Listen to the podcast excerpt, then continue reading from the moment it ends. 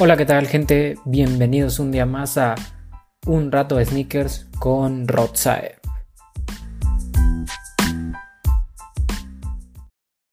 Y bueno, antes de empezar con el capítulo de hoy, eh, dar las gracias a todas las personas que escuchan el podcast. Muchísimas gracias por estar miércoles con miércoles aquí. Eh, como saben, hemos estado trayendo grandes invitados. El día de hoy no es la excepción. La verdad es que muy emocionado ya que tenemos a una persona que ha hecho mucho por esto de la cultura de los sneakers.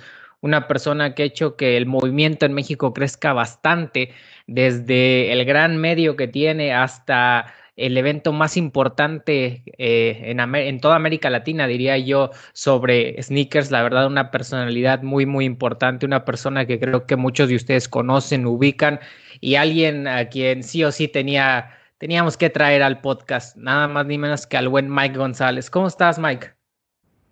¿Qué tal, Ro? Muy, muy bien, muchas gracias, gracias por la invitación. Este, qué buena onda que se siga reabriendo este tipo de espacios para hablar de estas cosas que tanto nos apasionan a, un grupo aún segmentado, pero que esperamos siga creciendo como lo está haciendo hasta ahora.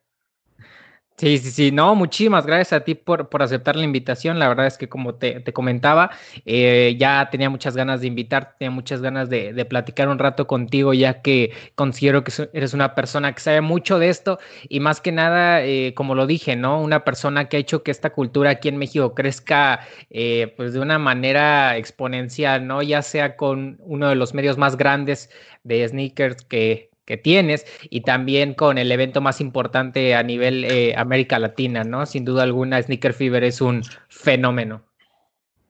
Sí, es ya un, como un referente, ¿no? Recuerdo que cuando iniciamos era como pues, un sueño ahí un poco vago en cuanto a llegar a, a, concretar algo tan grande, pero pues afortunadamente ahora pues, es el referente de muchas cosas, eh, mucho de lo que ocurre es... Eh, con estas bases que logramos sentar hace 7, 8 años, eh, trabajando sobre cosas que ya existían, ¿no? De un Complex Con, eh, bueno, perdón, un Sneaker Con, eh, estas, todas estas ferias como de ambulantes que había por ahí en otras partes del mundo y que pues, sin duda alguna tendrían que algún día pasar en México. Solo que nosotros nos dimos a la tarea de darle como ese upgrade para que la gente no solo fuera como a un eh, por así llamarlo, un mercado de sneakers, ¿no? sino que tuvieran experiencias memorables y que la gente eh, pudiera encontrar ahí cosas que no se imagina y a gente que no se imagina para que todo se conjugara y pues diera como resultado lo que actualmente tenemos como, como plataforma de eventos, ¿no? que creo que es algo muy diferente a lo que ocurre en Estados Unidos y en otras partes del mundo. Me atrevo a decirlo porque ya hemos estado por allá, afortunadamente, entonces creo que, como bien lo dices, ha sido un referente para América Latina Tan es así que estamos ya en el tema de la expansión y pues nada, aquí vamos paso a paso, pero, pero echándole muchas ganas. Sí, sin duda, y, qué bueno, qué bueno. Yo espero que, que sí se expanda de una manera eh, cañona, ¿no? Eh, como sabes, esto es una entrevista plática, entonces, pues nada, eh, empe empezamos con esto. La, la, primera pregunta que tengo para ti, y creo que mucha gente le interesa, es que, ¿cómo empezó esta afición tuya por, por los sneakers? Sabemos que ahorita actualmente tienes una colección grandísima, yo creo que no, me atrevo a decir que yo creo que hasta uno de los coleccionistas que más sneakers tienen en el mundo. Entonces, eh, ¿cómo empezó esta afición eh, tuya por los sneakers? ¿Cómo empezó este gusto?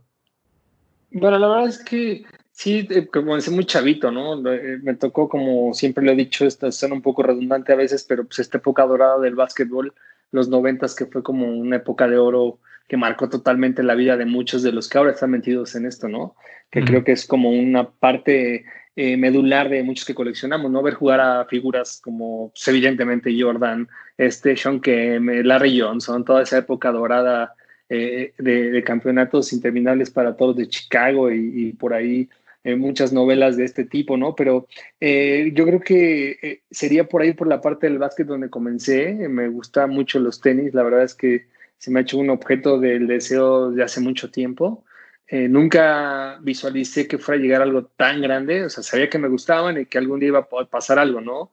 Me acuerdo que que yo comenzaba mis pininos justo antes de Sneaker Fever, eh, tenía una, mi, mi, perfil se llamaba I Love Kicks y mi hermano me ayudaba a hacer unas fotos y yo trataba como de ponerle ahí un poquito de historia a los tenis, como para que la gente conociera, ¿no? Pero pues hace ocho años, pues a la gente pues realmente no le importaba tanto, ¿no? Sí, sí. Incluso hasta salía yo ponía mis stencils o ponía, le regalaba stickers a mis amigos de I Love Kicks y hacía mis siluetas y trazaba ahí. O sea, pininos tal cual, ¿no? O sea, sin, sin, sin el afán de llegar como a, como a algo como teníamos ahora porque ya yo reflejaba ese gusto, o sea, sabía que me gustaba andar de tenis, andar cómodo. Y creo que siempre he sido un poco obsesionado y como un poco este, muy clavado en el tema de querer tener más y más. Entonces de ahí fue que se conjugó, ¿no? Continué con el gusto por los tenis, comencé a tener apertura a más cosas. Y pues en un momento me di cuenta que de pronto de tener un par, dos, tres, cuatro, cinco, seis, diez, veinte, pues ya era como, como un referente, ¿no? O sea, justo en allá en donde crecí, la gente decía, güey, pues tienes 20 pares de tenis, son muchos, lo cual sí es, son muchos, ¿no? Actualmente son muchos pares de tenis, 20. Entonces de ahí fue que, que comencé, me, me, clavé muchísimo en ese tema del básquet, me la pasaba todo el día jugando, comencé a querer todos los Jordan que se podían tener y pues pum, de ahí hasta ahora que ya es como una carrera eh, ya consolidada, por así decirlo. Como bien decía un amigo, mi amigo Román, dice, no, no, no, no tenemos ningún mérito, ¿no? No somos ni este ni descubrimos una vacuna, ni estamos como haciendo algo por la humanidad, ni mucho menos, solamente compramos, pero pues creo que eh, es algo con tanta pasión que finalmente puedes lograr que la gente se contagie, ¿no? Que por lo menos entienda un poquito de por qué suceden ese tipo de cosas, por qué colecciono desde hace tanto tiempo, por qué me gustan tanto los tenis. Sí, sin duda, creo que eso es importantísimo, ¿no? Toda la pasión que ustedes le meten, eh, más que nada que, pues es el puro gusto, ¿no? Puro amor al arte, esto de, de, coleccionar, de estar metido en esto de los tenis, la verdad es que se ve, se ve. Eh, y ya, ¿cómo fue que ya empezaste a, coleccionar en forma? Que dijiste, ah, ok, este, ya tengo estos tenis y todo, pero ya, ya me voy a dedicar ahora sí a, a, cazarlos todos, se podría decir. Pues yo ya fue cuando tenía poder adquisitivo, ¿no? Porque antes pues estaba muy eh, limitado a lo que mis papás me podían dar y a lo que yo podía conseguir ahí mediante deals que hacíamos entre los amigos, que era pues como era el, canje realmente, ¿no? Porque ibas a ver a tus amigos que te enterabas que uno se había comprado tales tenis y pues, ibas a buscarlo para tratar de hacer una negociación con él, ¿no? Le ofrecías una camisa, una playera, una gorra, no sé, cualquier cosa que estuviera en boga en ese momento, un video, ¿no? Porque pues, en aquel entonces había formatos de video DVD y, y VHS, betas. Entonces, tarjetas de básquetbol también que eran muy valiosas.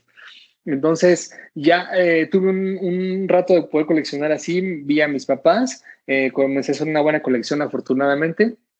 Un buen día la vendí, me fui de, un trip con unos buenos amigos a la playa, desapareció toda mi colección. Regresé, eh, comencé con el tema de, de, estudiar ya formalmente una licenciatura, acabé la licenciatura y entonces eh, ahí fue cuando más me comencé a clavar, ¿no? Me llegó la apertura por internet, conocer más cosas, comenzaron a surgir de pronto algunas tiendas muy aisladas acá en, México, se empezó como a generar más esta fiebre que, que, que, no imaginaba que me fuera a dar tan fuerte. Y pues ya cuando tuve una, una entrada de, de, dinero propio, que ya podía destinarle mi dinero tal cual a, a, entonces a mi carro y a mis tenis, entonces fue que, que, que decidí ya como comenzar a acumular más, ¿no? Eh, recuerdo que cuando comenzaba, mi ahora esposa me decía, es que pues, no sé para qué quieres tantos tenis, o sea, no, no, no, no tengo idea para qué quieres tantos tenis. Solo tienes dos pies. Sí, exactamente, ¿no? O sea, hay unos bien, hay unos súper raros, o sea, bueno, y así comencé, comencé a acumular entonces ya de pronto, pues eh, con, mi, con mi actual socio, con Omar, que pues, he tenido mucho tiempo de conocerlo, pues solíamos ir a comprar a mercados, ¿no? Comenzábamos a pedir en Mercado Libre, que todo el mundo decía, güey, ¿cómo compras en Mercado Libre? Pues ni te van a llegar, te van a estafar, ¿no? O van a llegar chafas, ¿no? Eh, conocimos, conocimos eBay y de pronto pues eBay me abrió también las puertas al paraíso, ¿no? Fue como esa época dorada que yo tenía mi cuenta de PayPal y decía a la gente, no uses PayPal, o sea, ¿cómo, cómo, crees que el dinero va a ir ahí? O sea, no, no, no, ¿no?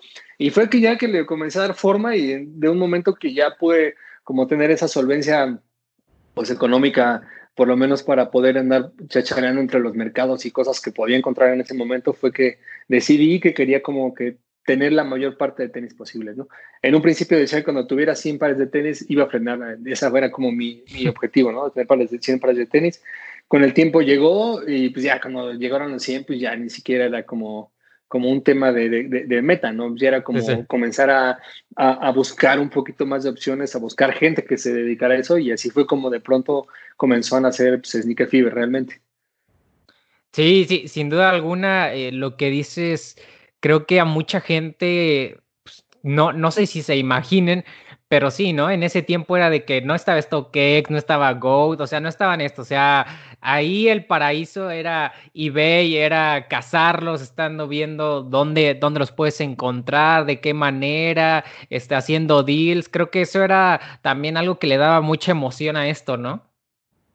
Ah, muchísima emoción, o sea, justo era como ir a mercados, ¿no? O sea, eh, era buscar a gente que te encontraras y pues, realmente hablarle por teléfono, que, que pues era como, te hablo como a las 5 para quedarnos de ver Blight, te quedas a ver tal vez en algún este, eh, eh, reloj del metro, cosas así. Era, era tal cual la aventura, porque no, justamente no había este referente, ni siquiera había como quien tasara los precios, ¿no? O sea, tú de pronto te encontrabas con un amigo que tenía unos tenis, los había comprado en tanto en Pericuapa, que fue lo que me tocó a mí, por ejemplo, y pues ni siquiera era de, pues van a valer más, ¿no? O sea, pues me costaron 500 pesos, 700 pesos, este, pues ya me los puse dos veces, ¿qué me ofreces, no? O sea, no había de, ah, estos van a costar tanto y tienes la caja y los extra laces y bla, bla, y tómale foto y pues no, no existía nada, no había ni siquiera redes sociales. Entonces era tal cual la emoción pura de poder encontrar por algún lugar, recuerdo perfecto, estaba por mi casa un día y pasó un, un chico como eh, eh, pues bastante, e, era como de la colonia estos cuates que son como, como siempre están chupando, ¿no? De por y traían unos Jordan 95, unos Jordan 95 blancos con azul, ¿no? Entonces lo vi, le dije a mi cuate, a mi cuate César, no mames, este güey trae unos Jordan, que no sé qué. Y me la acerqué y le hablé, le dije, oye, no me los ves. Y dijo, claro que sí, güey, te los cambio por otros tenis, cámbiamelos. Y fui inmediatamente, le dije, espérame aquí, fui a mi casa, encontré unos que estaban medio cacheteados, fui y se los di, me di esos tenis, llegué, los lavé con conciencia y entonces me conseguí otro par de tenis, ¿no? O sea, cosas como esas que pues, hoy en día no existen, ¿no? Porque pues está dijo que te acerques a alguien y te, pidas por sus tenis. Te van a mandar a un tubo o se van a espantar. Pero era así tal cual la emoción. Justamente, pues StockX no, ni siquiera estaba como en la, en la mente de los creadores aún, ¿no? Y sí. pues eBay comenzaba con deals, pero pues eran como más deals electrónicos y comenzaban como los visionarios a, a, ver que, que, algunas piezas eran como importantes, eh, más europeos y este como eh, eh, asiáticos y estadounidenses eran los que estaban ahí metidos y pues tú ahí ofertabas, ¿no? O sea, era como de, de buena fe, a veces tardaba muchísimo el correo en llegar y cuando llegaba pues era como sorpresa, porque también en ese entonces, como no era tanta la demanda, no había tanto fake, entonces estaba como un, un, poco segura, entre comillas, pues tu compra, ¿no? Sí, sí, sí, creo que eh, pues eso era importantísimo, ¿no? Porque justamente como tú lo dices, mucha gente no se imagina ni que eh, por Mercado Libre o literal encontrarte a alguien en la calle y decirle, oye, qué padres tenis, ¿me los vendes? Y la persona, ah, sí, o sea, ahorita tú haces eso y es como de, ¿estás bien? O sea, ¿por qué? ¿Qué, onda? O sea, ¿qué te pasa? ¿No? Y, y, antes, ¿no? También lo que tú dices, creo que antes también esto del fake estaba muy, muy controlado, ¿no? Era muy poco ya que como tú lo dices, o sea, creo que este nicho de los tenis era muy pequeño, por lo tanto, pues nadie se interesaba en esto, ¿no? nadie tampoco pensaba también que unos tenis pudieran en un futuro llegar a valer tanto, no había esto de los precios de, de reventa, simplemente era pues puro amor al arte. Sí, exacto, exacto. Cuando, eh, si yo me hubiera imaginado que los tenis iban a tener un valor del que tienen ahora, no, no inventes, o sea, este, pues digo, tengo algunos que de hace mucho tiempo, pero pues en aquel entonces que me dediqué a juntar todos los Jordan, pues tenía todos los Jordan y pues, casi tenía todos los Jordan OGs, entonces pues, ahorita tuviera como una muy buena muy buena minita ahí de, de, que, algunos es, sentimiento, ¿no? Porque justo tengo esta plática con varios amigos que me dicen, güey, ¿cuánto pagarías por este OG? Le digo, pues es que mira, hay sentimiento porque finalmente es un tenis que ya no puedes usar, eh, es un tenis que, que, es para tenerlo ahí guardado por puro sentimiento, entonces es el valor que tú le quieras dar, ¿no? Habrá quien quiera pagar 10 pesos, quien quiera pagar 100, quien quiera pagar 200, ¿no? Pero como decíamos con un cuate el otro día, con el buen Omi, que me dice, pues al final del día, Mike, son este son mazapanes caros, ¿no? Porque están deshaciéndose como mazapanes. Entonces, este, eh, de haber sabido que iban a tener ese valor, bueno, de pronto me pongo a pensar cuántos tenis habré pisado hasta este momento de mi vida, o sea, ni siquiera me imagino el número, porque muchos los he regalado, los he cambiado, ¿no? Los he perdido, este, los he vendido, o sea, muchas cosas. Entonces, eh, es una como cifra importante que me gustaría como más o menos mediar cuántos me he podido calzar, ¿no? Porque es una cosa que también trato de hacer. Si me dedico a esto y estoy hablando de esto y me apasiona tanto esto, pues por lo menos trato de, probar siluetas, siluetas diferentes, este, suelas diferentes, este, modelos diferentes para poder tener una, una opinión un poquito más amplia sobre lo que, lo que creo que conozco muy bien, ¿no? Sí, sí, sí, creo que eso es importantísimo, ¿no? Como tú lo dices, eh, tienes, ah, hubo, tuviste tenis de todos, pero lo importante también es que probaste de todo, ¿no? Que no te cuenten, sino que tú digas, ah, oye, ¿ya probaste esto? Sí, sí, ya, o sea, está así, así, o sea, de que estés probando diferentes siluetas, diferentes marcas, que explores de todo, ¿no? No simplemente te cases con una marca o con una silueta, sino que tecnología que vaya saliendo, tecnología que pruebes, eh, este par que te dicen, oye, este está bueno, ah, a ver qué onda, o sea, andar en todo, ¿no? Claro, es como te vas también nutriendo, ¿no? Como vas haciéndote un criterio y vas como sentando las bases también para lo que en un futuro puede ser tu colección.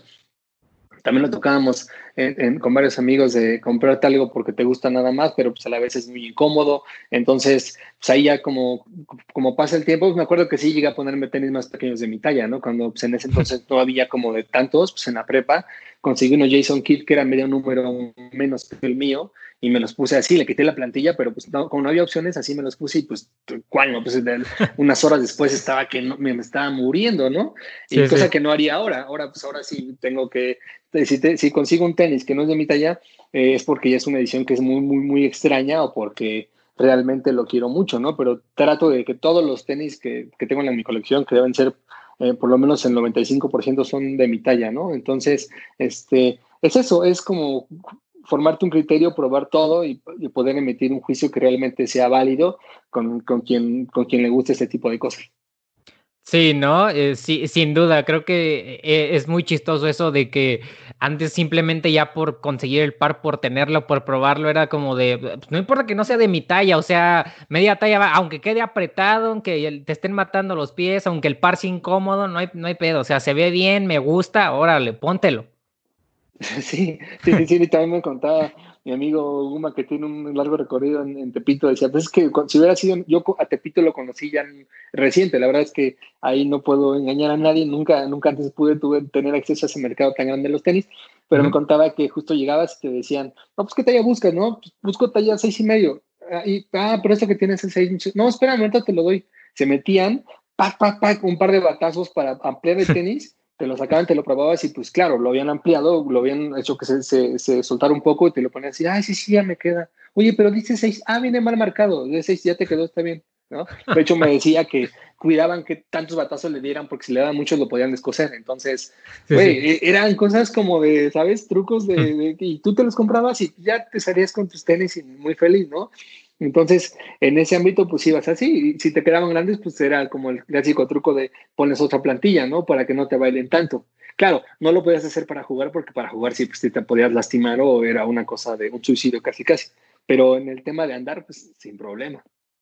Sí, sí, sí. Creo que eh, esas son las, las, bonitas historias que tienen los tenis, ¿no? El cómo, eh, pues desde conseguirlos hasta eh, los lugares que te han, perdón, a los lugares que te han llevado, las experiencias que has tenido. Creo que eso es lo, lo bonito de los tenis.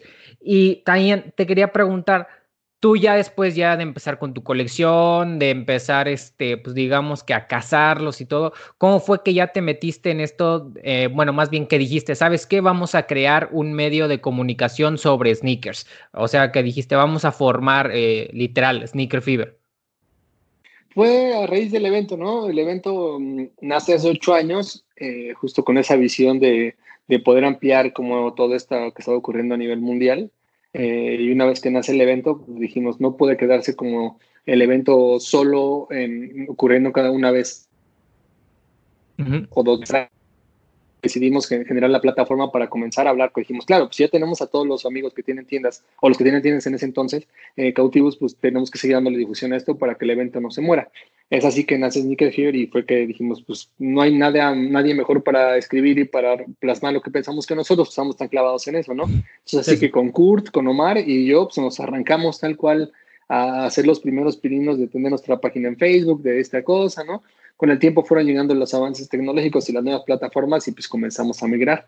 pero fue para darle el soporte tal cual al, evento, difusión, porque también los, los mismos vendedores nos decían, ¿no? Es que hay gente pues, que no me conoce y cuando llega el evento, pues va a ser como pues, tú si vendes original, tú no. Entonces nos dimos como esa tarea, uno, de hacer research de tiendas y de vendedores que fueran confiables y vendieran cosas diferentes y originales. Y dos, seguirle dando como esta difusión y este tratamiento para que la gente no se enterara solo de lo que pasaba en el evento, sino de lo que pasa como por afuera, ¿no? Que para ese entonces ya había existido precursores como este Canvas, que era una revista impresa súper buena de Pablo. Había estado Colmilludo, que era un blog que fue uno de los mejores blogs de, de sneakers de, de, aquella época, claro, de, que, de hecho muchos eh, blogs internacionales retomaban noticias que tenían ellos, lo cual era súper chido.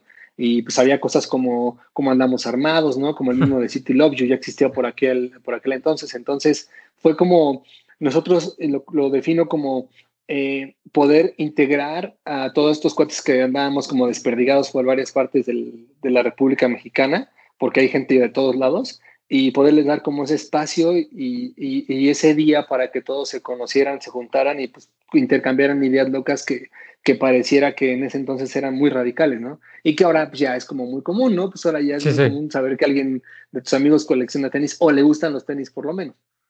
Sí, sí, sí, creo que eh, e, esto ayudó bastante, ¿no? Y entonces, cambiando la pregunta, se puede decir que el medio de comunicación nació en base al evento Sneaker Fever, ¿no? O sea, fue lo que ayudó a darle más promoción. Entonces, ¿cómo fue la idea de, crear Sneaker Fever? O sea, creo que yo he oído y has comentado varias veces que el primer Sneaker Fever fue súper chiquito, ¿no? En el Museo del Juguete y todo. Pero, ¿cómo, ¿cómo fue que dijiste, sabes qué? Vamos a crear un evento y juntamos a todos estos apasionados por los tenis y pues vemos qué onda fue tal cual por, por estar conociendo eventos en otras partes del mundo. Solíamos ir a justo SneakerCon y, pues, y la idea primordial era como traer la franquicia, hablamos con ellos, era carísimo y pues la verdad no teníamos un peso para invertir y dijimos acá, bueno, pues si tenemos nosotros como las bases, porque trabajamos en agencia de publicidad y sabemos como lo que está pasando ahorita, conocemos a las personas, pues ¿por qué no hacemos una plataforma propia, no? Y fue tal cual en la, en la salita de juntas de aquella oficina que estábamos en aquel entonces que decidimos pues, hacer Sticker Fever y pues, la, el, cuando tiramos la idea, pues desde un principio fue aceptada. Entonces, de ahí fue que decidimos como comenzar a contactar a los pocos, a los, a los, a los muchos vendedores que nos faltaban. Eh, ahí Kurt fue una pieza fundamental para ayudarnos como, con este contacto de encontrar pues a Barrio Warrior, ¿no? Para encontrar al niño y, de ahí pues se fue como ampliando el espectro hasta llegar justo hasta Guadalajara donde estaba comenzando Lost y Camilo, ¿no? Que eso pues, estuvo súper chido porque de hecho en el primer Sneaker Fever que justo fue en el Muyam como lo mencionas, que fue gran ayuda de Roberto Shimizu, que es ah, también amigo de Omar, que nos hizo el paro, y nos dijo, pues me gusta la propuesta, está padre lo que están como planeando, es algo diferente, va con, con la onda que yo tengo, les presto una de las salas del museo, solo límpienla y ahí métanse, ¿no? fue que nos metimos ahí y justo en esa época comenzaba Lost a, salir al mercado y llegó con como, con, como patrocinador no oficial porque llegó por una manta gigante y trajo unos pares de, de, venta como estaban saliendo en ese entonces. La gente pues ni siquiera le, le pelaba tanto a los Jordan 1 como ahorita, ¿no? Sí, sí. un Jordan 1 yo creo que seguro en cierta lo vendieran sería una locura. Y de ahí pues ya se sumaron un poquito más de tiendas y amigos que, finalmente pues, yo les compraba y que conocía por, por el andar de, en estos pasos, ¿no? Entonces, fue, eh, siempre se planteó que el evento fuera como masivo, la verdad, aunque sabíamos que teníamos que comenzar a picar piedra, pues esperábamos 200 personas y en aquella vez en el Muyam, lo recuerdo perfecto como si fuera ayer, este, la gente buscaba estacionarse afuera del lugar, porque pues en la doctora es un poquito complicado, pero al final juntamos casi 500 personas y dijimos, no, pues esto sí está como, esto tiene que suceder, ¿no? Esto tiene que suceder. Y fue el kickoff eh, más satisfactorio que hemos tenido y desde ahí hasta llegar a las treinta y tantas mil personas de la edición pasada. Wow, eh, creo que sin lugar a dudas me imagino tu, pues hasta tu cara, ¿no? De ver cómo eh, tú esperabas 200 personas, ustedes más bien esperaban 200 personas y que hayan sido 500, es como de, o sea, más del doble. Eh, ver que realmente en México sí existía pues un nicho, ¿no? Amante de, de, los sneakers, había gente que de verdad le apasionaba esto y creo que mucha gente pues está agradecida porque dice, ¿sabes qué? Pues ya por fin tenemos un evento de sneakers. En un principio, como dices, eh, pequeño, pero pues ya era un lugar donde podías reunirte con tus amigos a platicar sobre sneakers, había, era ya un evento en sí, había vendedores confiables, había gente que vendía sus pares, entonces creo que eh, mucha gente también de ahí se empezó a unir a esto de los sneakers, ¿no? Sí, comenzó a hacerse la bola de nieve, ¿no? Si veía, te digo que teníamos aquellos medios y ocurrían cosas como, como de pronto aisladas, pues aquí realmente hicimos comunidad, ¿no? Eh, no me dejarán mentir algunos de los amigos que tengo actuales hasta ahora y justo entre ellos mismos han hecho amistades que son entrañables de años para acá. Y pues justo es por eso, ¿no? Comenzó siendo hablando de quererte vender, comprar o ver qué tenis traes puestos, hasta ya gente que pues, hace negocios eh, por cuenta propia o que justamente se, se reúnen cada cierto tiempo o se ven frecuentemente para, para, platicar y no precisamente de tenis, ¿no? Eh, creo que fue lo que más satisfactorio me ha dejado. Sí, ver que, que la gente estaba llegando, eso me pareció súper chido y, y, que la gente nos apoyara y que dijera, hey, sí, háganlo, qué chingón que está ocurriendo en México y ser como el estandarte para que eso ocurriera, ¿no? Porque pues antes de ello no, no existía nada, no había como eh, eh, algo como parecido ni aquí en, ni en, Latinoamérica. Entonces fue una sorpresa muy gratificante, como te comento. Y después hicimos el recap en la oficina, como diciendo, pues, ¿qué va a pasar? ¿Vamos a hacer otro? ¿Cuándo lo vamos a hacer? Estamos súper emocionados. A la hora de hacer las cuentas perdimos dinero, la verdad. Estuvo bastante chistoso. Perdimos 15 mil pesos, lo recuerdo bien. Y dijimos, no sé si tengamos que seguir, la, la, la. Y nada, pues le echamos para adelante. Eh, hay anécdotas muy buenas como Barry Warrior, que parece que no me dio un solo par en esa primera edición, ¿no? O sea, Eddie se rifó, llegó ahí, expuso y nada, pues no vendió tenis. Entonces estaba como muy extraño, pero nunca dejaron de apoyar, ¿no? O sea, nunca dejaron de apoyar. Y ahora son tiendas referentes para, para todos los que estamos metidos en esto. Entonces, las bases se sentaron ese día y creo que se hicieron muy bien. Eh, me atrevo a decir, eh, sin, sin, sin tratar de sonar un poco eh, ególatra, pero creo que ni siquiera nos imaginamos que ese día íbamos a entrar una base tan sólida que pasaran tantos años y que ahora estuviera soportando todo lo que está pasando ahorita en México y en Latinoamérica. Sí, sí, sí, creo que eh, pues exponencial, ¿no? Exponencial este boom de, de Sneaker Fever. ¿Cuándo fue cuando tú te diste cuenta que ya esto era un fenómeno, que ya de verdad eh, muchas personas estaban uniendo a este movimiento. ¿Cuándo fue cuando dijiste, órale, esto de verdad eh, sí que está creciendo, eh, el evento ya, ya nos está quedando chico, ya tenemos que expandernos? ¿Cuándo fue que dijiste, o sea, que te diste cuenta de esto? Yo creo que fue hace unos cuatro años, como a la mitad del camino, cuando después de tanto picar piedra y lograr este, ir avanzando en lugares y en, afluencia de gente y en en propuestas para, para expositores, que por fin Nike, una marca oficial, nos dice que le, interesa sumarse al, proyecto. Fue cuando dijimos, wow, fue como esa época dorada, em, así la llamo yo porque me dejó muchos recuerdos padres. Sí, sí. Activaciones con algunas marcas. Las marcas comenzaron a ver que, que, no solo era deporte, ¿no? Que de pronto esta parte del lifestyle estaba como muy, muy robustecido y que la gente quería ya como su, su peleada por su, porque él fuera reconocido. Entonces, cuando Nike se suma al evento, pues fue algo súper chido, no lo podíamos casi creer, ¿no? De pronto, de estar en una bodega en el Muyam, estamos ya en Expo Reforma en un lugar para hacer eventos y estamos como en la sala de juntas de, Nike México. Entonces, eh, esa parte estuvo como súper chida. Eh, la verdad, nunca la voy a olvidar aquella vez que de pronto también la gente a cargo que estaba ahí, que era Chris Barnard, que era este, Neri, ¿no? Comenzaba Fer Duarte, comenzaban todos, todas aquellas personas, comenzaron a apoyar y fue, fue súper chido. Ahí fue cuando nos dimos cuenta que teníamos que seguir refinando las cosas, teníamos que seguir haciendo eh, eh, más puntuales en la comunicación y, seguir atrayendo más gente, porque pues ya éramos el nicho consolidado de los este, 200 amigos que nos gustaban, ¿no? Pero si dejábamos que esos 200 amigos siguieran, pues ahorita estaríamos cambiando los tenis entre nosotros y seguiríamos siendo 200 o 500 cuando más.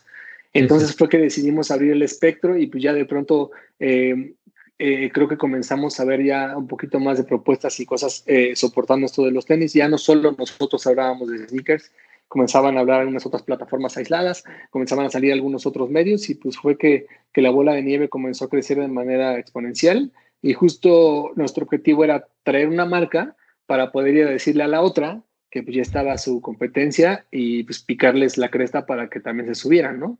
Sí, sí, decirle, oye, él ya está con nosotros, ¿eh? ¿tú te quieres quedar atrás? ¿Qué onda? O sea, e, él ya se unió. Sí, creo que, eh, como tú dices, ¿no? E, Esto es muy importante, ¿no? El crecimiento de, este fenómeno, porque como tú lo dices, creo que si eso no hubiera avanzado, pues hubieran si, seguido siendo las mismas 200, 500 personas, ¿no? Y no, no se habría expandido esto hasta el día de hoy. Y sí, creo que como lo dices, eh, una, tener una marca importante, una marca que ya se fije en ti, ya es como de, órale, o sea, estoy haciendo las cosas bien. Sí, claro. Tuvimos ahí también eh, cosas con Skull Candy, eh, se acercaron algunas otras marcas de pronto de bebidas que fueron como intermitentes, ¿no? Eh, pero ahí comenzó como el desarrollo puntual para que esto se despegara tan fuerte, porque eh, por mucho que nosotros eh, le metiéramos ganas a SIP, necesitamos como el apoyo en cuanto a visual y de uh -huh. importancia, porque no es lo mismo ir a un evento donde pues damos puros conocidos a un evento donde ya llegues ahí un boot de una marca montado, ¿no? O sea, son cosas muy diferentes. Le da como más validez al evento y le da como más seriedad. Entonces, de ahí fue como el objetivo. Dijimos, ya tenemos una, pues vamos por todas. Entonces comenzamos a ampliar el panorama y de un día a otro, pues casi casi estamos como en las oficinas. Puedo también presumir que casi casi conozco todas las oficinas del, de las marcas deportivas en México, ¿no? En México y en ya afortunadamente en algunas otras partes del mundo, porque wow. el crecimiento nos ha llevado a eso, ¿no? A platicar sí, sí. con gente de, de ComplexCon, a platicar con gente en, en StockX, a platicar, o sea, cosas que nunca imaginaste que iban a pasar o que tal vez tenías como el anhelo, pero pues no sabías que podían materializarse, ¿no? Y todo es gracias al esfuerzo y la dedicación que le hemos puesto y creo que, eh, como te comentaba, pues, tener ya ese respaldo, el background de las marcas y, y, la gente que pudo ir al evento pasado que entrabas y ya se veía como pues, algo ya nada improvisado, ¿no? Todo esa onda de las mesitas y las cosas que teníamos que aún se me hacen muy románticas, pues de pronto se ven eh, cambiadas por stands gigantes donde la gente está queriéndose ganar cosas, eh, hay lanzamientos exclusivos, hay cosas, eh, personalidades, hay cotorreando, entonces creo que fue ese parteaguas muy padre que recuerdo hace como cuatro, cuatro años y medio más o menos, cuando ya comenzamos a, a subirnos al tren de, de estar en, una, en un recinto para hacer exposiciones. Y todavía recuerdo cuando llegamos a, a Expo Reforma que teníamos un salón pequeño y salías del salón y estaba el balcón y veías un, un, un salón gigante, ¿no? Que era donde hacían los conciertos. Y uh -huh. todas les decía, güey, un día vamos a estar ahí, van a ver. Y tras, ¿no? Pues de un pronto Expo Reforma de estar en ese piso exactamente, después tomamos tres pisos y ya supimos que ya no caíamos ahí, ¿no? Ya era, era como una locura. Entonces teníamos en un piso Adidas, en otro teníamos Nike, en otro teníamos Reebok, eh, no estaba Under Armour, New Era, ¿no? Y pues todas las retailers este, oficiales. Entonces, pues ya era como un tema de wow, ¿no? Y ahí comenzaban ya los chavitos a pulular y pues ya fue como, se gestó y se volvió en, en, algo muy serio, en una plataforma que es un negocio, que es una responsabilidad, porque al final del día tenemos como la responsabilidad de comunicar cosas bien y tratar de hacer las cosas bien, porque mucha gente está pendiente de lo que hacemos. Sí, sí. Y pues nada, de ser el patio de juegos que teníamos, se convirtió pues, en, un, en un negocio formal y en una marca consolidada. Sí, no, sin duda alguna, creo que o sea, esto que nos cuentas, wow. O sea, conocer ya casi todas las oficinas de todas las marcas deportivas aquí en México, en el mundo, eh, que ya te hayan contactado de diferentes eh, lugares del mundo. O sea, creo que es cuando dices, wow, eh, el sueño se está convirtiendo en, en, realidad, ¿no? Las metas se están alcanzando. O sea, crear una comunidad creo que es muy, muy importante. ¿Tú te acuerdas también? ¿Cuántos fueron los expositores que estuvieron en el primer Sneaker Fever y cuántos fueron los que estuvieron en este último?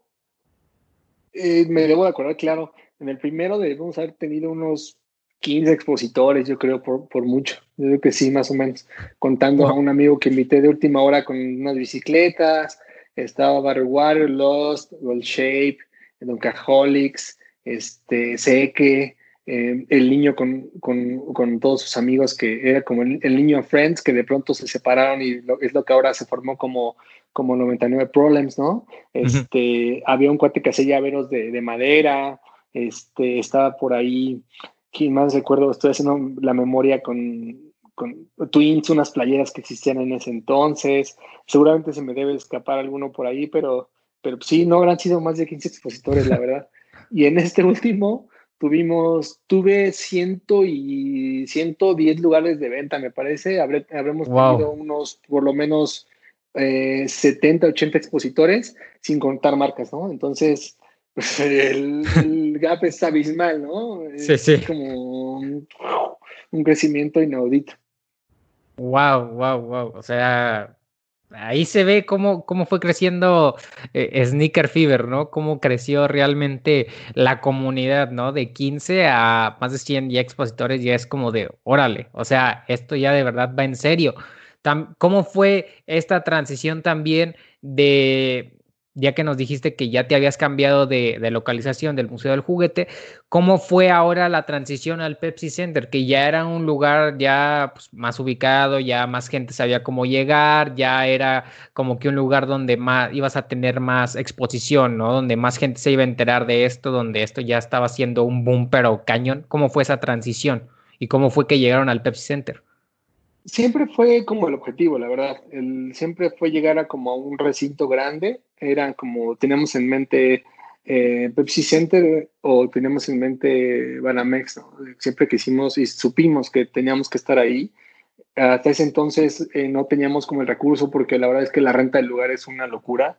Digo, lamentablemente en México no hay tantos lugares para exposición o no hay lugares para exposición que tengan eh, justo esta ubicación estos accesos, estas prestaciones, ¿no? Donde, eh, como ahora pues, es un tema muy familiar, hablarle a la gente que lleva a sus hijos de 10, 11 años, 15 años y decirles que los lleven a Expo Reforma, pues es un poquito complicado por el tema de las manifestaciones, de la ubicación y demás, ¿no? Pero si les dices World Trade Center, pues toda la gente ubica y pueden llegar, dejar a los niños ahí, ¿no? Y regresan por ellos al rato.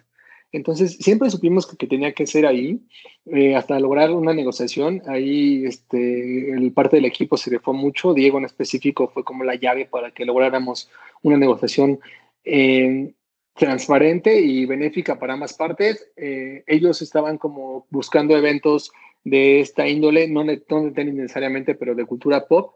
vieron la propuesta, les dijimos lo que iba a ocurrir, la, la, la, la, la, tenían un poco de reservas todavía eh, logramos negociar muy bien. Cuando hicimos el mapa y hicimos la predicción de cuánto costaría el lugar y cuántos lugares serían, me espanté mucho porque pensé que no lo íbamos a llenar, la verdad, pero pues fue una sorpresa porque ya tenían en la bandeja de entrada 10.000 propuestas de gente que quería venir a exponer, ¿no? Eh, si ya teníamos expositores de Guadalajara, de Cancún, de Toluca, de, Zacatecas, de varios lugares, pues ahora se, se fue al tope, ¿no? Hay de Tijuana, de, de Coco, de, donde me digas, tenemos expositores. Entonces, cuando se proyecte, cuando decimos lo que va a pasar, pues eh, dijimos, sí, sí se va a armar, sí lo vamos a hacer. Comenzamos a planear toda la campaña, a hacer toda la onda.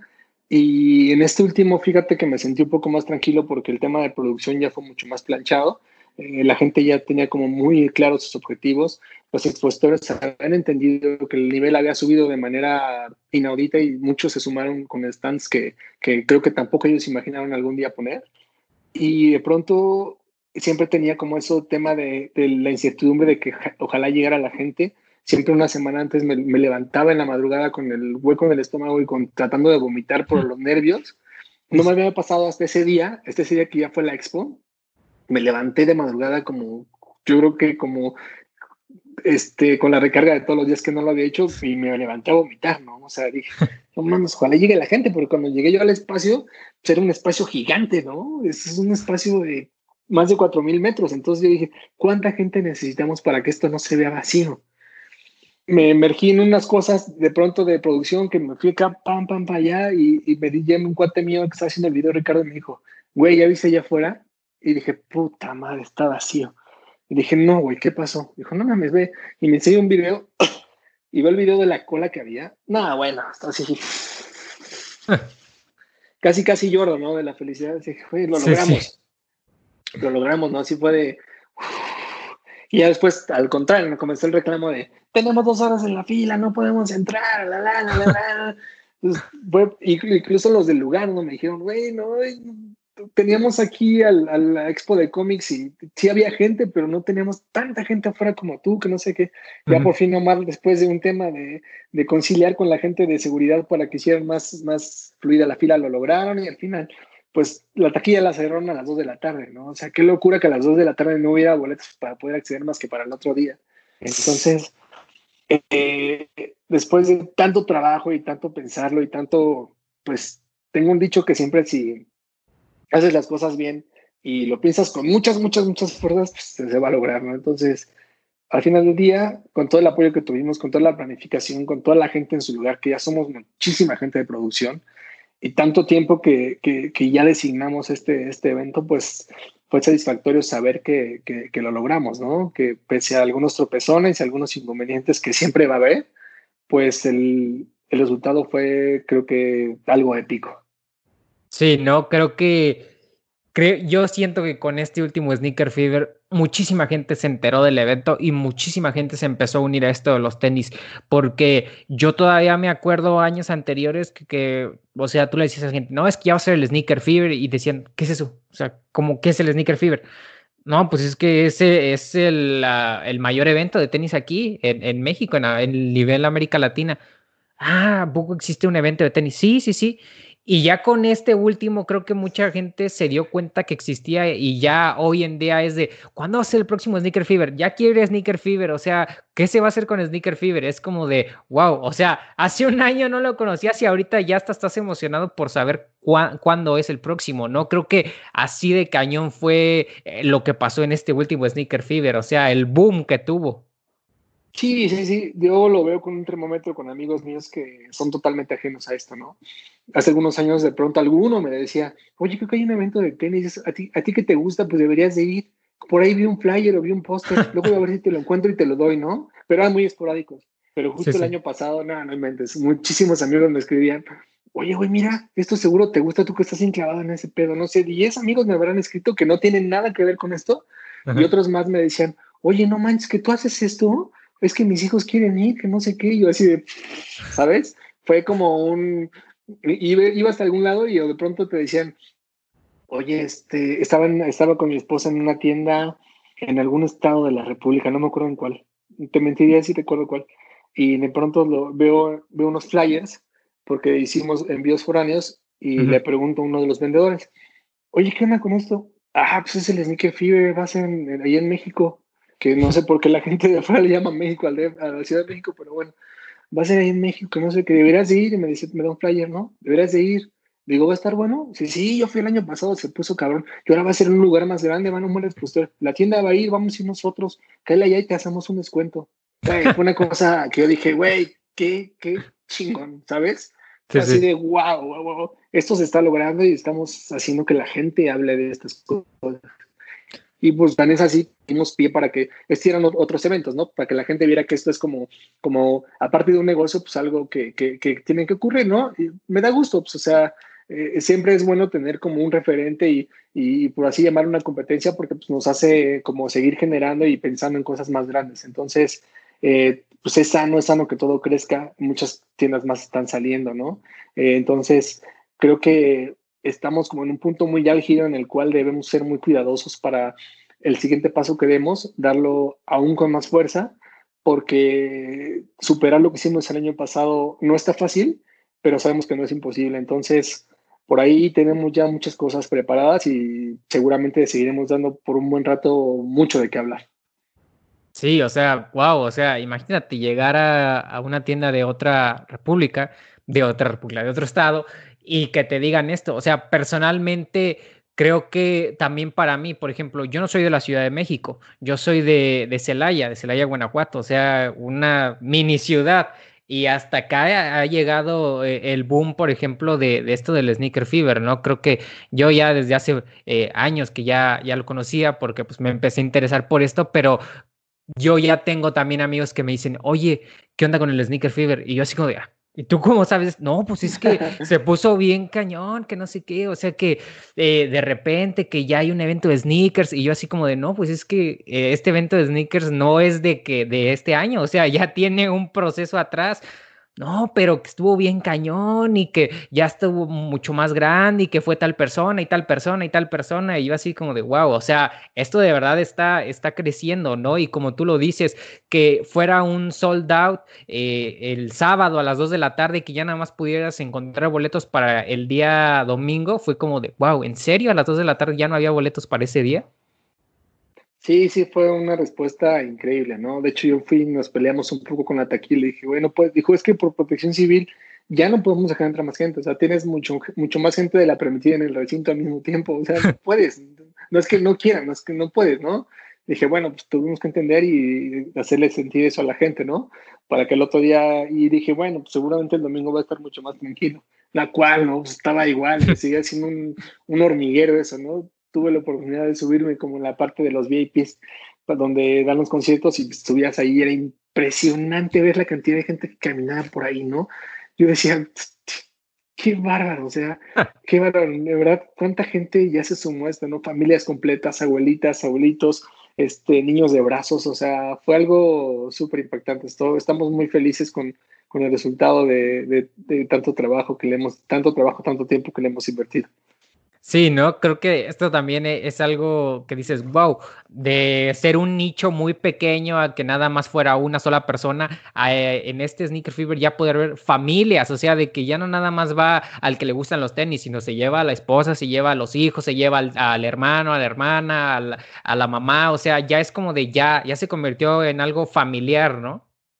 Sí, exactamente, somos un totalmente familiar, es como lo definimos, ¿no? Somos un evento para eh, el sábado encuentras gente haciendo fila desde las 5 o 6 de la mañana para ser los primeros en entrar y poder tener los drops o las cosas más exclusivas que los expositores sacan.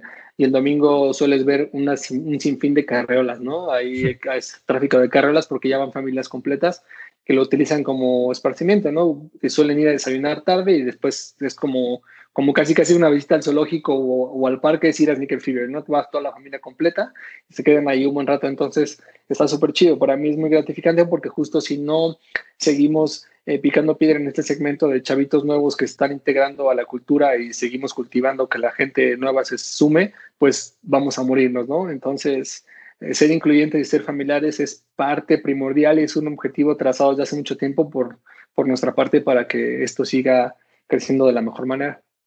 Sí, sí, y se, se ha notado. Eh, hablando de todo esto de, de, Sneaker Fever, de todo lo que se ha logrado, ¿tú cómo crees que esto ha impactado al movimiento y a la cultura? ¿Cómo, ¿Qué crees que ha aportado Sneaker Fever y cómo crees que se ha, pues, que se ha visto? O sea, ¿cómo lo ha impactado? Yo creo que ha sido de manera justamente cultural. Eso es un hecho. Hemos logrado poner como en boca de muchos eh, el tema de los sneakers y también puede ser, de, no, no puede ser, también es de manera tangible monetaria que muchas personas que hemos visto llegar a Ticker Fever como proyectos emergentes o vendedores principiantes han, esto han hecho de esto su, su, negocio, ¿no? De esto viven y lo hacen muy bien, a esto se dedican, lo cual nos da mucho gusto. Hemos visto eh, pequeños productores que encuentran grandes marcas en, en, nuestro Sneaker Fever y se hacen como unos, unas buenas alianzas y los ayudan a crecer, lo cual también está súper chingón. Entonces, creo que tenemos como repercusiones de manera, de manera cultural, de manera económica y pues de manera, yo diría que social, ¿no? Porque eh, también siempre estamos tratando de ayudar a estas pequeñas causas que de pronto son un poco olvidadas, como ayudar a sembrar, ayudar a darle tenis a quien no tiene, ayudar a, a, casas hogares, ¿no? A, lugares de, mascotas y cosas así. Entonces, eh, creo que estamos haciendo las cosas bien. Eh, pensamos nosotros siempre que, que lo hacemos eh, principalmente por, por diversión, por gusto y secundariamente por negocio, ¿no? Porque si no hubiera negocio no podríamos seguir creciendo, eso, eso es un hecho. Pero todo lo que hacemos lo tratamos de hacer con una buena causa y enfocado a que la gente se lleve un poco de esto, ¿no? No solo el par de tenis que vas y te compras, sino la experiencia de compra, el regalito de la marca, el donar para una buena causa social o simplemente conocer a personas que, que, te parece que son interesantes en tu día a día, ¿no? Es parte de lo que siempre tratamos de hacer, dejar algo más que solo una, una compra de sneakers. Sí, ¿no? O sea, esto que me dices, pues también es muy, muy bueno y, e impresionante, porque ya no nada más estamos hablando de tenis, sino, eh, como tú lo has dicho, ¿no? También ayudar a diferentes organizaciones, también darle una experiencia de compra al consumidor, eh, también decirle, sabes que no nada más esto se trata de tenis, sino también, pues hay este tipo de cosas, también estás aportando con esto, o sea, creo que también esto es algo muy importante, ¿no? Sí, claro, y también pues generar empleos, ¿no? Porque para el evento requerimos de, este, yo creo que alrededor de 100 a 200 personas, entonces me da gusto que ya casi siempre saben cuándo va a hacer el empleo y comenzar a recibir las propuestas, ¿no? Por ahí hay propuestas de chavitos, de chavitas que me escriben, oye, qué poco me dejaste en visto, quería ser parte del... Sí, pero de pronto no puedo, ¿sabes? No, no me da la vida para mi vida normal, mi vida del empleo, mi vida de que Fever, poder este, solventar todas estas peticiones. Me encantaría y es, seguro que va a pasar porque cada vez necesitamos más gente, ¿no? Pero es un gusto que me dicen, voy a trabajar de lo que sea, o sea, quiero ser parte de esto, ¿no? Entonces, en ese tenor, pues vamos creciendo y, y pues nada, todos son bienvenidos. Sí, sí, sí, ¿no? O sea, y qué padre, me imagino para ti la emoción que te da, ¿no? De que eh, ya, ya no es decir, a ver, vamos a buscar gente, sino simplemente a ti te llegan y dicen, oye, yo quiero estar en el Sneaker Fever, yo quiero participar contigo, yo hago lo que quieras, pero déjame ser parte de esta experiencia, ¿no? Sí, está súper chido, súper gratificante que, que la gente entienda eh, y lo sienta como suyo, porque finalmente es para eso, ¿no? Tratamos de dar diversificación para que la gente sienta que es un evento propio, porque finalmente pues, sin gente no podríamos hacer esto. Entonces, creo que pues vamos, vamos bien, vamos bien y vislumbro muchas cosas muy grandes para crecer de una forma que, que tal vez algún día soñé y que creo que lo podemos materializar. Sí, sin duda alguna. Yo creo que va a crecer más de lo que has soñado. O sea, creo que esto cada vez es un boom y crece más y más. También, actualmente, ¿quiénes forman el grupo de Sneaker Fever? O sea, ¿de quién se compone todo esto de Sneaker Fever? ¿Quiénes son los principales? Somos, tres socios, eh, los, los, principales, ¿no? Es Kurt Art, eh, que por ahí lo conocen muchos por sus ilustraciones ahí de, cosas japonesas. Eh, Omar Rubalcaba y yo, Mike González, ¿no? Somos como los tres socios fundadores, por así decirlo. Tenemos algunos socios capitalistas eh, está Memo por ahí subido con nosotros y de ahí se, irriga como parte del equipo, ¿no? Que nos ayudan con contenido y producción. Está Diego, Diego Renero, que es eh, parte fundamental de la producción.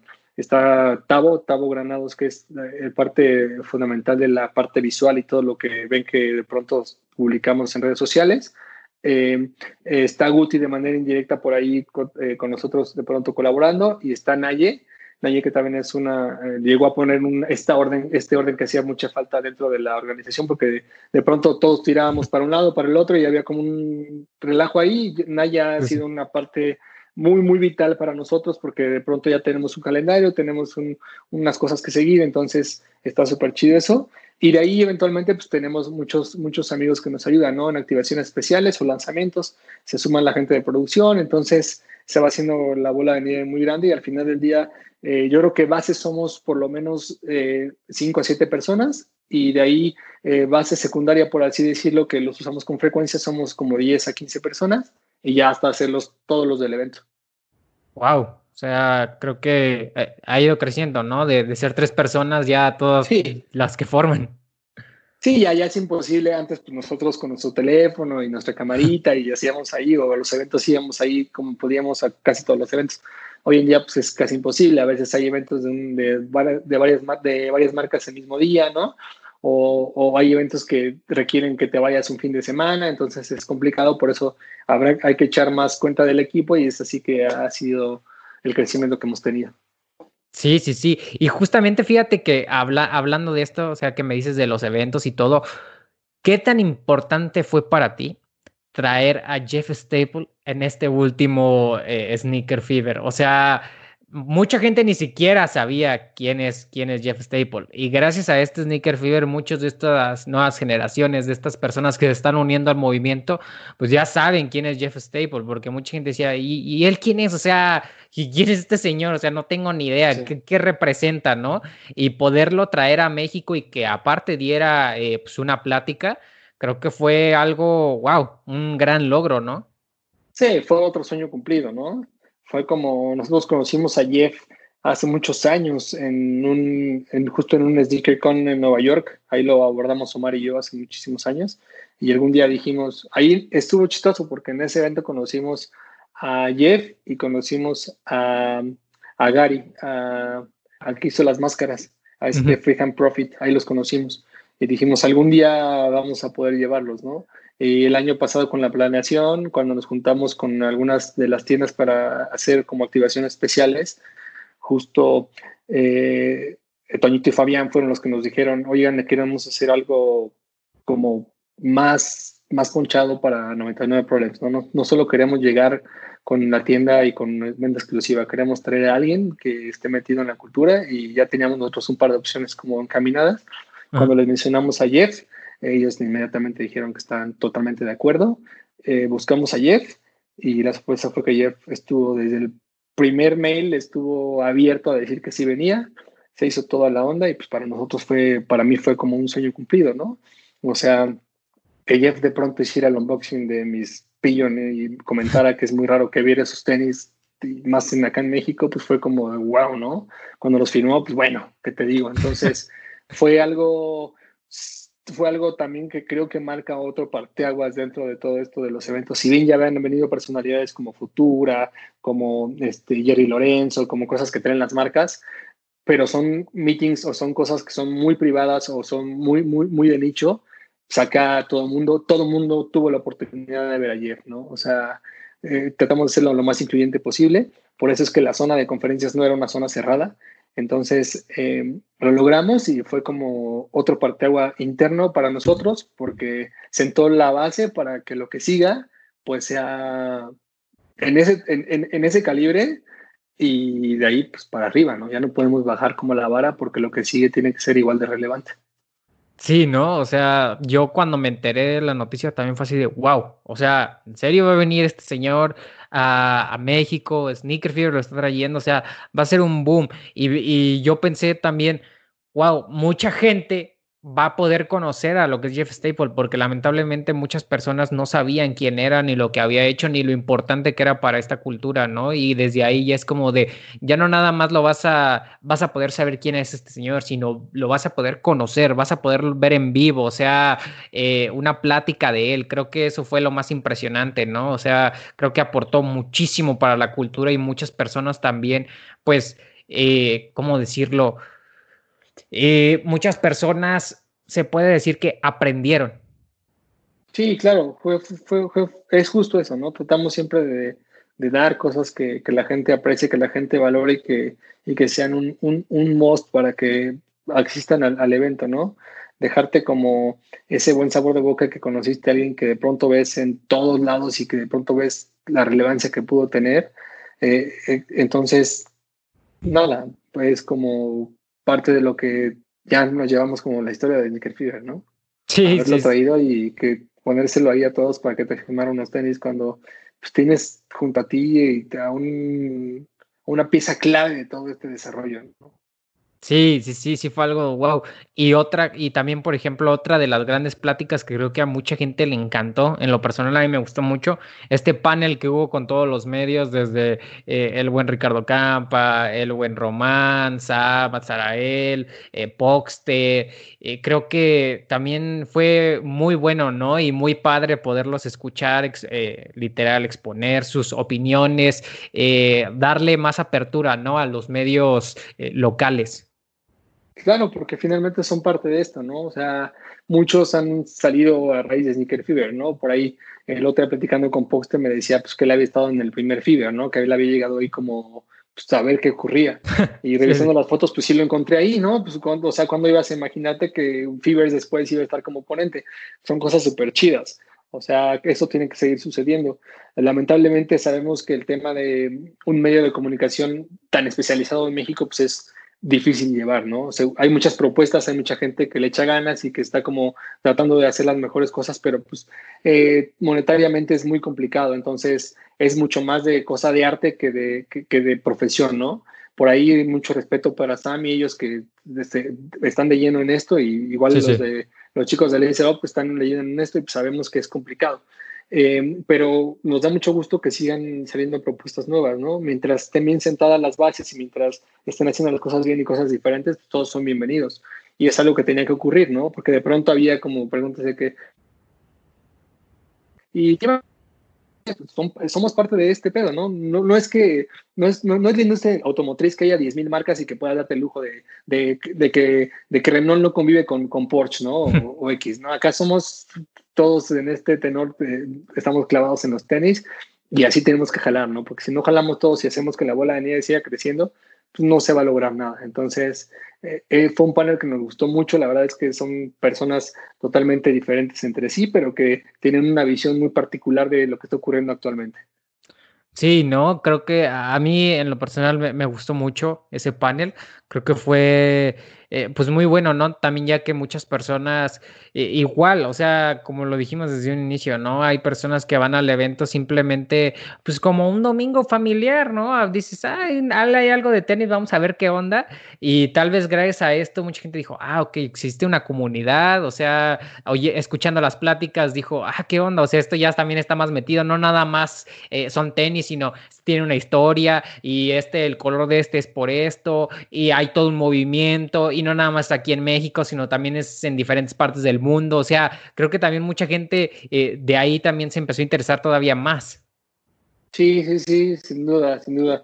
Dejamos, eh, tiramos los dardos para que la gente los agarrara, ¿no? Y de pronto dijera, wow, órale, está Saucony, está Panam, están los ponentes, está Jeff, ¿quién es Jeff? ¿No? ¿Qué está pasando aquí? Están, los influencers, ¿por qué la gente está como loca en ese stand? O sea, se va a caer quién está ahí, ¿Qué, ellos qué hacen, ¿no?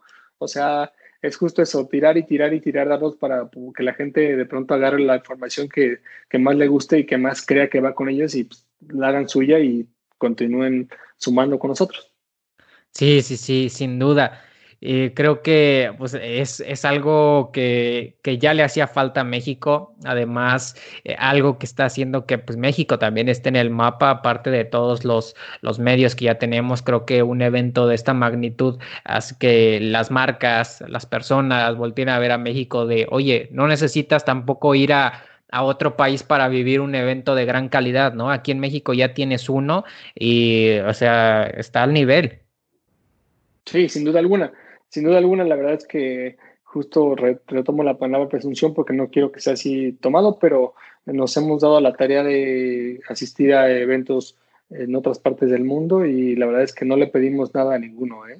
Y no es porque lo haga yo, sino que creo que logramos esa buena conjunción entre marcas, vendedores, este, eh, algunos otros emergentes y cosas que se han sumado como marcas de, relojes, de gorras, de lo que me digas y que han entendido que son una amalgama perfecta para los tenis. Entonces, eh, siempre estamos tratando de ver la visión que hay fuera para poder tomarlo mejor y, y serlo como referente para que nosotros sigamos creciendo y dándoles como la mejor experiencia y presumir que lo hacemos nosotros, ¿no? O sea, que es de México y, hecho acá, ¿no? No es, no es nada traído de ningún lado, ni mucho menos. No queremos eh, eh, este, como que la gente diga, ah, sí es la imitación de, no, no, no tenemos un ADN diferente. El mismo Jeff, que ha estado en, creo que él sí ha estado en todos los eventos del mundo, nos dijo, no hay nada parecido a esto en ninguna parte del mundo. No sé cómo le hicieron ustedes para lograr juntar una tienda oficial, una marca y un revendedor.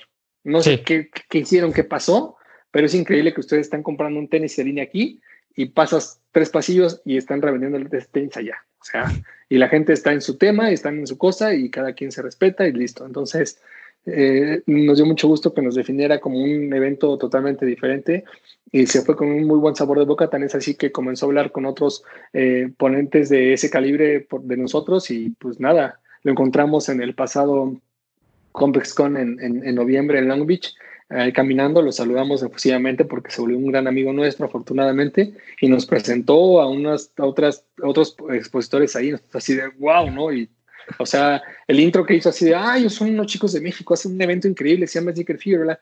Entonces, pues si Jeff Staple te recomienda, pues evidentemente como que el expositor como que dijo, a ver, a ver, ¿qué, ustedes quiénes son? ¿Qué, ¿Qué onda, no? Y Omar y yo así de, bueno, sí, lo que pasa es que así hasta con un poco de pena, porque pues Jeff fue muy efusivo, ¿no? así, wow, ¿no? Pues hacen cosas súper chidas que ya se te quedan ahí pues, para tus historias. Sí, wow, o sea, ya que Jeff Staple te recomiende es que dices, wow, estoy haciendo las cosas bien, ¿no? Sí, algo estoy haciendo bien. Sí, sí, sin duda. Eh, pues nada, Mike, eh, yo creo que ya, ya estaríamos llegando al final de, esta gran plática. La verdad es que eh, me encantó tenerte aquí, todas las anécdotas que contaste, todo lo que dijiste acerca de pues, de, todo lo que ha pasado con el Sneaker Fever, ¿no? También desde tus comienzos hasta eh, que, lograste hacer uno de los grandes eventos aquí en México, si no es que el más importante. Eh, por último, ¿qué se viene para Mike para Mike González y qué se viene para Sneaker Fever. Este año habrá algo, algo de Sneaker Fever. Eh, para ti en lo personal, ¿qué metas tienes? ¿Qué se viene para ti? Pues la verdad es que seguimos un poco sobre la línea. Creo que comenzaré a, tratar de diversificar un poco más. Justamente he estado buscando que la gente se entere que hay más marcas de tenis, que la gente pruebe nuevas siluetas, que la gente sepa que no todo es lo que está pululando ahorita en redes sociales, ¿no? Em, a mí me gusta mucho probar todo tipo de tenis, todo tipo de marcas. No necesitas traer el tenis más caro para hacer el tenis que mejor le va a tu colección o que mejor te va a ti. Entonces, em, estoy tratando de buscar piezas raras. Ya no compro todo lo que sale, esa etapa la dejé hace mucho tiempo porque es mucha plata aparte de todo y porque pues es como de pronto muy repetitivo. Pero pues de pronto sí quiero como algunas cosas de hype, ¿no? Porque te pasa que ves el Travis, ves el, el Off-White, ves el GC, pues los quieres, pero trato de ser un poco más, más selectivo. Eh, seguiré con mi colección refinándola, eh, tratando de, de, llevarla a los niveles que podamos. Hay unos proyectos muy interesantes ahí por parte de nosotros internamente que ya pronto van a saber para que esta gente justo se entere y conozca todo esto que, que, te puede dar los sneakers, ¿no? Eh, en temas del evento, estamos frenados justamente esperando como la resolución que tenga el gobierno y todo lo que va a pasar con los eventos masivos, que se ve un poco gris el panorama, pero no, no, no estamos como tirados todavía del todo. Tenemos esta versión que es como un poco más amigable para, para exteriores, que es este Sneaker and Trucks. Entonces, por ahí de pronto podemos todavía rescatar el año con algo de eso y seguramente el próximo año tenemos un evento ultra recargado porque vendrá por dos. Este año ya lo tenemos casi todo planchado, eso no es secreto, teníamos ya contratos casi firmados y personalidades que no se imaginan que vamos a traer y seguramente ocurrirán eh, reforzadamente para el siguiente año. Entonces, pues estén atentos. Por ahí también ya nosotros tenemos eh, un podcast. El primer capítulo cero fue justo hablando un poquito de este tenor de qué va a pasar con el evento. Mucha gente me ha preguntado. Y pues nada, seguir tratando de darles un poco de cultura para que la gente vea en nuestras plataformas que estamos haciendo cosas diferentes, ayudándoles a tratar de comprar tenis originales, llevándoles tenis exclusivos, eh, de lanzamientos generales, de todo, ¿no? Porque es lo que compone esta gran, esta gran pasión que tenemos. Entonces, pues seguiremos en el camino y, y pues a ver hasta dónde podemos llegar.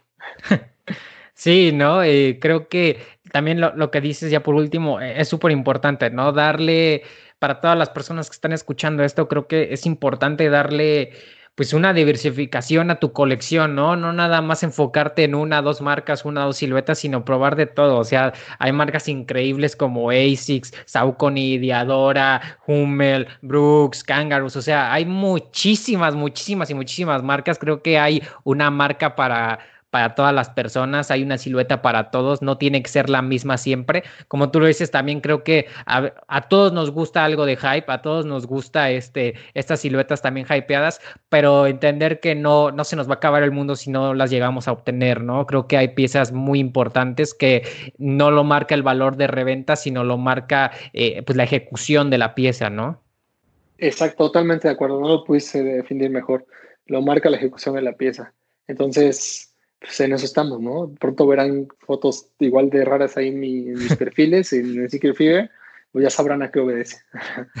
sí, sí, y, con lo de eh, Sneaker Fever, sin duda alguna, ¿no? Creo que si el, evento pasado estuvo, estuvo literal cabrón, o sea, yo creo que este, eh, más bien ya el, próximo año, pues, se va a venir con todo, ¿no? Como tú lo dices, el doble de, de recargado, ¿no? Creo que a, ver con qué nos, con qué nos sorprenden, ¿no? ¿Qué sorpresas traen? ¿Qué cosas pasan en, este próximo Sneaker Fever? También que sí, como tú lo dices, la gente esté al pendiente de tus redes sociales, esté al pendiente de, pues, de todo lo que está pasando con, con Sneaker Fever. También, eh, ¿dónde te puede contactar la gente? ¿Dónde se puede enterar de todo esto la gente? ¿Cuáles son las redes sociales? Estamos en MX en todas las redes sociales y sneakerfever.mx en, en, en, la web para que nos sigan ahí, ¿no? Este, el podcast también está en Spotify, justo como Sneaker Fever, ahí búsquenos y nos van a encontrar. Y mi red personal, que es la que más uso, que es Instagram, estoy como Mike González sin la O, sin la primera O. Mike González sin la primera O, así es como estoy en, en Instagram y pues ahí es donde estamos dándole duro todos los días. Sí, sí. Eh, pues nada, Mike, eh, la verdad es que agradecerte, agradecerte mucho por, por aceptar la invitación, por esta gran plática, las anécdotas que has contado. Eh, gracias por responder también todas las preguntas de una manera pues, muy natural, muy abierta, muy orgánico todo esto. creo que lo que estás haciendo y lo que está haciendo todas las personas que están involucradas en Sneaker Fever hacen que esta cultura crezca cada día más, hacen que el movimiento también se expanda. creo que pues, poder hablar con una personalidad de tu ya que es de los primeros que inició en esto aquí en México sobre los sneakers, ¿no? Que empezó a, querer hacer algo más que simplemente coleccionar, sino tratar de expandirlo a, todo el mundo y a todas las personas aquí en México, pues es algo que, pues que se te agradece muchísimo, ¿no? Gracias a ti, Ross, por la invitación y pues nos vemos en algún otro capítulo que me quieras invitar. Yo estoy más que puesto. Claro que sí, créeme que sin duda este, tendremos que hacer otro capítulo. Y bueno, también eh, muchísimas gracias a todas las personas que escucharon este capítulo, como ya lo pudieron ver, como ya pudieron escuchar. Creo que es una plática muy interesante, una plática que espero que les deje a todos ustedes, una plática que creo que eh, la mayoría de las personas que se están uniendo o que ya tenían tiempo aquí la tenían que escuchar. Eh, muchísimas gracias nuevamente, espero que lo compartan, que les guste, que lo disfruten y nos vemos el próximo miércoles. Adiós.